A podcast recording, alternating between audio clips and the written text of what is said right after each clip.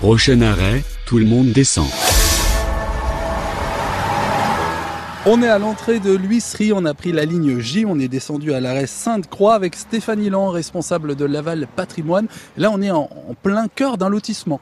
Ouais, on est en plein cœur d'un lotissement, le lotissement de, de, de Sainte-Croix, qui est situé sur la rive droite, qui fait face en, en particulier au, au, charmant euh, petit bourg de Saint-Pierre-le-Potier. En 1966, au moment où on lance les travaux d'aménagement du, du, lotissement euh, actuel, eh bien, on fait appel à l'archéologue euh, René Dill parce que euh, bah, on va faire une découverte relativement euh, intéressante. On va retrouver des, des, vestiges de sarcophages en, en calcaire coquillé qui renvoie vraisemblablement à, l'existence d'une nécropole d'époque mérovingienne euh, sur site. Celle-ci était très probablement euh, attachée à un, lieu de culte. Rien de véritablement étrange de trouver euh, des, nécropoles mérovingiennes en, bord de rivière. On va dire que c'est assez fréquent en Mayenne. On en trouve d'autres à Laval. Au moment où on a construit la cité administrative à Saint-Nicolas, on a retrouvé également le long de la rivière Saint-Nicolas des sarcophages en, calcaire coquillé. Et puis on évoquera également euh, au sud de, la Mayenne. À Ménil, la grande découverte qui a été faite en, en 2002-2003 avec là un, cimetière relativement important qui se développait au milieu du bourg. Alors pourquoi, pour quelle raison une proximité avec la rivière?